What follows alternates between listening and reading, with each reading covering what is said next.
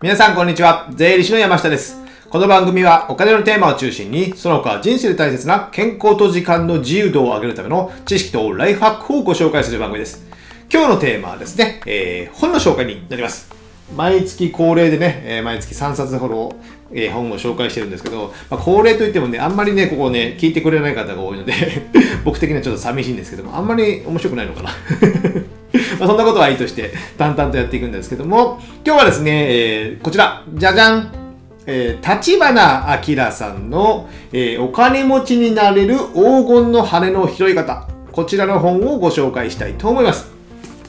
これですね、最初に出たのがもう2002年ぐらいで、ベストセラーになってですね、ずっとあら、えーまあ、法律が変わったりしますので、えー更新されて、今だったらですね、これの文庫版が出て2017年かな、新版、お金の、あ黄金の羽の拾い方っていうのが出てますので、そちらを手に取っていただければなと思って、僕自身はいつぐらい読んだんでしょうね？2007、8年とかぐらいには読んで、まあ、これはね、まあ、仕事にも活かせますし、自分の個人や会社のお金とかにも勉強になりますので、えー読んでいただきたい方はですね、まあ、今はサラリーマンをやってる。で、副業をやったり、企業にも興味、まあ、投資にも興味がある。っていう方は、ぜひやっぱりね、読んでいただきたい。個人と、まあ、自分のプライベートカンパニーのお金の貯め方、考え方っていうのが書いてありますので、やっぱね、考え方がちゃんとしっかりして知識があると、まあ、投資とかお金に、まあ、苦労しないわけじゃないんですけど、行動に移しやすいんですよ。僕はいろいろこういった投資がいいですよとか、いろんな紹介をするんですけども、やっぱやられない方っていうのは、その基本の知識がない。基本の知識がつくことで、まああんまり怖くなくなってくるんですね。あ、リスクはこれぐらいかと言って計算できるからですね。ですので、こういった本を一冊読んでおくことで、まあ、次の行動、投資とかお金にも移りやすいので、えー行動しやすいということですね。ですので、ぜひこれは一冊読んでいただきたいなと思っております。で今回もですね、えー僕がインスタで、えーテキストをまとめて紹介している分を、まあ、概要欄に貼っておきますので、そこの、えー本のテキストを紹介して、その後にね、僕がね、一言コメントということで解説していきたいと思います。じゃあですね、一つ目。えーゴール。ゴールは真に自由な人生を生きることです。人生、自由な人生ですね。自由とは何もと何者にも束縛されない状態です。自由っていう響きいいですよね。やっぱね、人間自由じゃないとね、えーなんかね、朝起きて何もすることはない、何しようかなと思うぐらいがやっぱね、人間一番幸せなんですよ。なので、まあ人から言われたりとか束縛されたりとか時間に追われたりとか、まあじ自分の都合を相手にね、えー合わせて決めなきゃいけないっていうのはやっぱ自由がないので、なかなかね、ストレスが溜まりやすいかなと思うんですよ。でも自由を手に入れるためには、やっぱその経済的に独立しておかないといけない。まあ資本主義の世の中ですので、まあお金がなければってわけじゃないんですけども、ある程度経済的に独立して、自由でなければ、まあその他の自由もなかなか手に入れることが難しいんですよね。ですね、この立花明さんのこの本を読んで、えー知識、基礎となる知識を身につけて、経済的自由をどんどん手に入れていく。というのをやっていただけたらなと思います。なので、やっぱゴールは真に自由な人生を生きることっていうことです。これをね、常に意識しておく。僕も自由が好きなので、適当に、適当にじゃなくて、自由にね、遊びに行ったりするのが、まあ、やっぱり人間の喜びかな、喜びかなとは、日々思いますよ。じゃあ続いて、えー資産形成。資産形成イコール収入マイナス支出。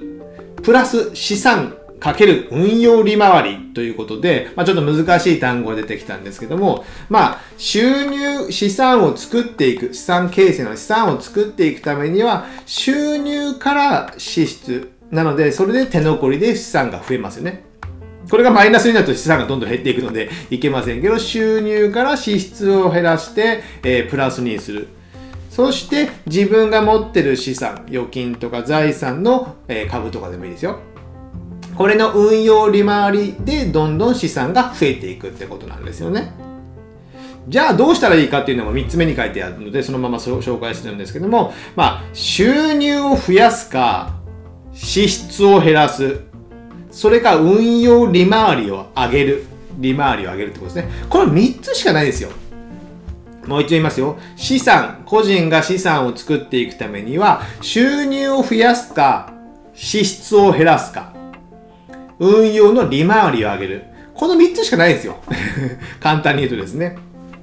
ですので、収入を増やすということは、まあ、給料だったら、サラリーマンであれば給料を増やすとか、副業をするとか、その他投資をするとかでもいいですよ。でもいいですし、支出を減らすのであれば、毎月の家賃や生命保険とかいろいろな携帯電話とか、まあ、食費でも何でもいいんですけど、そういった支出を見直す。そして、あと運用利回りを上げる。ここはまあ自分で投資っていうのも変ですけども、まあ、事業をちゃんと、えー、自分で成長させるように作っていく。あとは、その投資してる商品もちゃんと勉強して、こちらが運用利回りが高いとか、まあ運用手数料が安ければ利回りも自動的に上がるので、手数料を下げるような商品を選択し直すとかですね。そういった投資の勉強も必要ってことですよね。ここをね、やっぱね、えー、まあ、日本はね、あんまりお金の教育がないって言われていますので、まあ、残念なところなんですけども、僕自身もね、その日本で育ってきてまして、今はまあ最低限ぐらいのお金の知識っていうのがあるので、こういった運用利回りが高いものとか、まあ、リスクも取りながらですけどもね。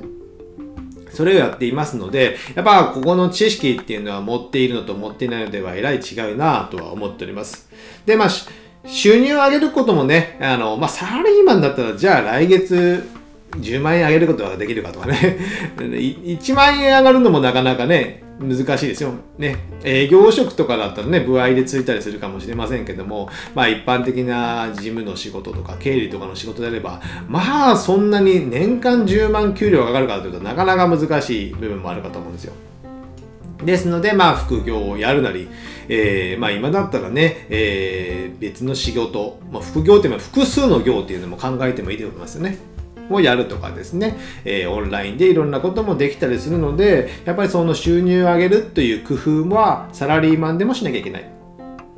てことですね。あと支出はね、もうほんと、えー、次出てきますけども、やっぱ支出がね、えー、意外にね、多かったりするんですよ。家や、まあ、車や保険やらですね、まあ、僕自身もねその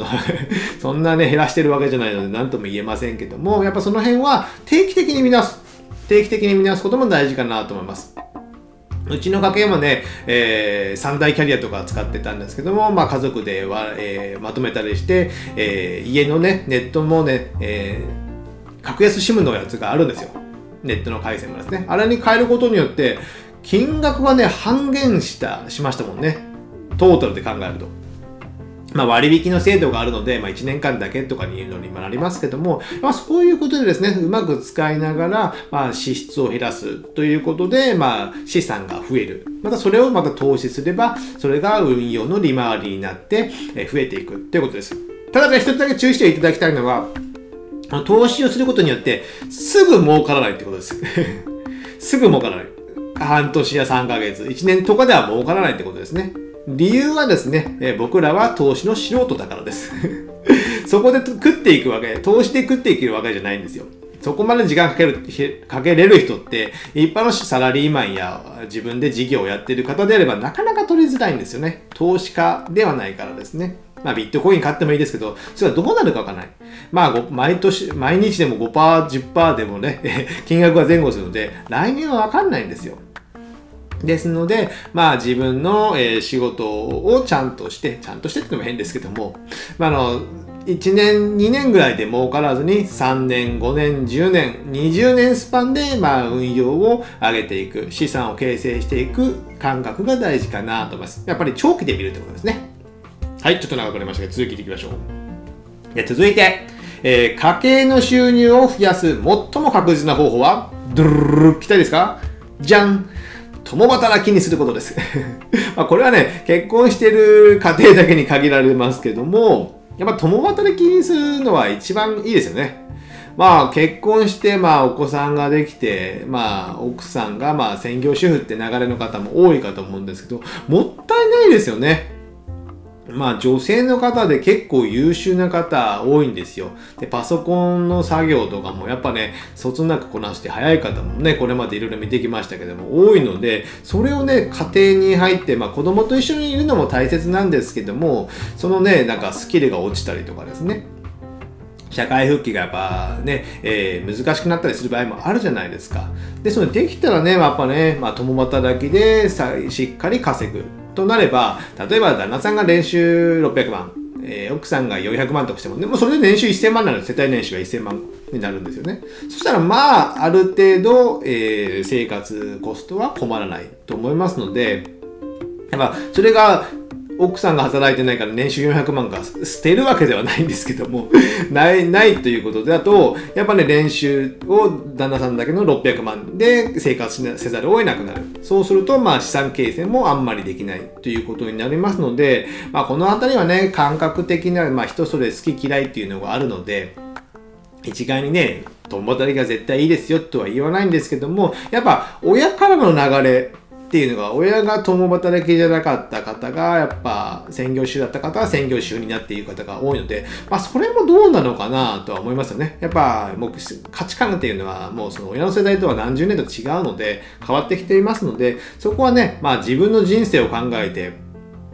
で子育てが終わった50前の女性の方とかでじゃあどうするのかってなったりするじゃないですかこれからね、えー、ずっとじゃあ家にいるのかってですね。仕事に出てもパートだけだと、まあ、年収100万とかぐらいになるのでもったいないなと思うんですね。やっぱり僕自身はそのお互いも自分の仕事の、えー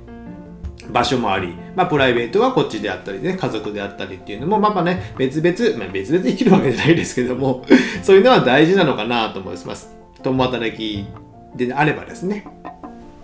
そんな感じです。で続いて、えー、家計のリストラは、えー、住宅コストと生命保険から。ここが一番大きいんですよね。住宅コストってまあ、家買うと数千万とか、まあ、借り入れしてるから、まあ、住宅ローン控除、住宅ローンとかも組むじゃないですか。まあ、だから金額が大きいっていうのはわかるんですけども、生命保険もね、これは結構金額が多いんですよ。やっぱ生命保険って1回入ったらまあ死ぬまで辞める、辞めないわけじゃないですけども、10年、20年、30年で続けるわけじゃないですか。それが月3000、5000円ね、えー、とかぐらいであれば、まあ、一生す、一生払うと結構数千万円の金額になるんですよ。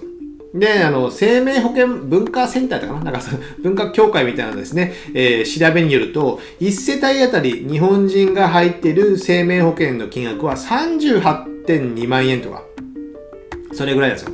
なので、月3万円ちょっと生命保険を払ってるんですよ。まあ、家計捨てとか積み立てとかいろいろあるので、まあ、一概に良い悪いっていうのは言えませんけども、それをね、僕の山下家では、まあ、月に6000円ちょっとぐらいですよ。だ2万数千円2万2千円ぐらい開きがあるはず、あるんですよね。じゃそれが貯蓄として溜まっていくと年間でまあ30万弱、25万とか6万ぐらいになるんですかね。そうなると、まあそれが10年、20年、30年となるとやっぱ大きくなる。かける運用利回りっていうことになるので、まあ、膨大な金額になって、膨大まではない数百万単位になっていくんですよね。でそういった少しの見直しとかいうすることによってやっぱね、えー、リスクというか家計のリストラになってえ資産が増えていくということになるので、この住宅コストと生命保険というのはね、えー、しっかり見直してください。まあ、住宅コストはね、まあ、じゃあ安い家に住んで、狭いとこで家族で暮らすのかっていうのもありますやっぱ。まあそこは感情的なね、心の感情的なものがあって、やっぱ戸建てでね、庭があって子供と遊ぶっていうことで幸せになれるので、そこのコストはね、意外に惜しまなくても僕はいいのかな。まあお金だけが全てじゃないからですね。でそこでね、えー、感情的に、まあ、心の感情的にそんな幸せじゃないと感じたらなかなかもったいないなと思うね。ここはまあ結構バランスかなとは思います。でも生命保険はね結構無駄なものが多いのでぜひ見直してみてください。じゃあ続いて、えー、サラリーマンが収金持ちになる方法。1収入を上げる。2自社株やストップストックオプションをもらう。3仕事を発注した業者からキックバックを受け取る これ面白いですね。まあ3番はほとんどないですよね。で2番も、まあ、ベンチャーとかになるの、まあ自社株は微妙、上場会社と自社株は微妙なので、ストックオプションですよね。えー、未上場の会社が、えー、いずれ上場することによって、それが10倍、100倍とかになって、まあ100万のが1000万、1億とかになったりするかね、100倍とか。そういうこともあるので、ストックオプションはありますけど、まあ数は少ない。ですので、まあ、収入を上げるしかないんですよ。収入を上げる。まあ、これにつきますよね。あので収入を上げる努力をする、まあ、勉強するっていうこともやっぱ大事ですよね。まあ、自分が成長しないと、えー、やっぱ収入は上がりませんので、そこの投資は惜しまない。あまりね、一番ね、投資の利回りがいいのは自己投資になりますので、その自己投資を行って収入を上げるっていうのがやっぱ一番早い近道なのかなと思います。じゃあさ、続いて、サラリーマンの実質税負担。ここはですね、ちょっと言葉ではできずにね、ないので、まあ、ぜひ本を取って読んでほしいんですけども、やっぱね、えー、例えば年収300万、400万から600万、700万ぐらいの間、まあ、ボリュームゾーンが一番多いぐらいの人であれば、まあね、給与の総額から、えー、がねですね、20%から25%ぐらいは税金や社会保険料が引かれるんですよ。税金と社会保険料のコストが20%から25%あって、えー、差し引き手取りが自分の口座に入るってことなんですよね。ですので、まあ、週のね、1日か2日はね、国のために働いてると。まあ、そういう計算になるんですよね。まあ、これはね、日本に住んでたら仕方ない。まあ、比較的安全で、まあ、ご飯も美味しくて、洋服や生活コストも安いっていうのであれば、まあ、仕方ないのかなと思うので、それが嫌ならね、違うとこに行かなきゃいけない。なので、まあ、その辺はね、まあ、バランス感と思いますので、まあ、文句言っても仕方ないので、まあ、最低限できる節税を、まあ、この本を読んだりしてから、ちゃんと行って資産形成をしていくっていうのが非常に大切なのかなと思います。まあ、この実質税負担っていうのはね、ちゃんと本で読んで、頭で理解しておくのも良いかと思います。じゃあ、続いて、個人と法人2つの人格を使いこなす。このね、個人っていうのはまあ僕ら一人の個人っていうのと、法人っていうね、法で作られた人格なので法人っていうんですよね。このね、二つを使いこなすっていうことが非常に大切かなと思います。僕自身も個人で、まあ、不動産の投資とかいろいろやって給料を稼ぎたりする。で、法人も、まあ、2社ほど持ってますね。税理士の税理士法人の1社と、別のプライベートカンパニーを持ってますので、プライベートカンパニーでも別の収入があったりして、え、できる。そういったことができますので、まあ、いろんなとこから、まあ、お金の調達、次の項目にもある法人によるファイナンスというところにもあるようにお金の調達や、えー、資産の運用事業の展開っていうのは個人でやった方がいいのか法人でやった方がいいのか法人でもどちらの法人でやった方がいいのかっていうのがですね僕は結構もう3つの人格を使いこなして、まあ、ぐるぐる回す。ぐるぐる回してはいませんけどもそれは、まえー、どこでやった方が税金が安いかとかあるんですよ。この取引を個人でやると税金は高いけど、法人でやると、えー、税金が安いとか。でも法人でやると社会保険がかかるから、ここはやめて個人でやろうとかですね。こういうのね、いろいろ使いこなすんですよ。で、不動産はどっちで買ったかいいかと。でもファイナンスはこっちで、法人でできないので個人でやるとかですね。で、太陽光投資をどっちでやったらいいのか。消費税還付があるから別の法人を作ってやった方がいいとかですね。そういったことがあるんですよ。まあね、僕が税理士の立場だからこういったことできるのかもしれませんけども、まあ、皆さんもね、こういった本を読んで、やっぱ自分の個人と、まあ、おすすめやっぱね、法人、自分、大人になったら、大人になったらって言っても変ですけども、法人っていうのをね、一つ持っておくっていうのは、なん大事なのかなと思います。個人事業でフリーでやるのもいいんですけども、法人を持つことによって、やっぱりいろんな勉強になるんですよ。社会の仕組みとかが分かったりですね、資本主義の仕組みとかが分かったりしますので、まあ、税金節税、税金が節税になるとか言うとかですね、社会保険負担が増えるので嫌だとかいう理由もまあ多々あるんですけども、そう言わずにですね、えー作ることによって得られるメリットっていうのも多々ありますので、その辺はこの本を読んできちんと確認していただけたらなと思います。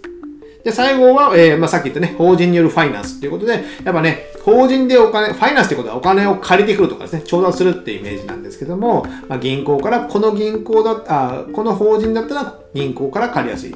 えー、この場合は個人の方が借りやすいっていうのがやっぱりあるんですよ。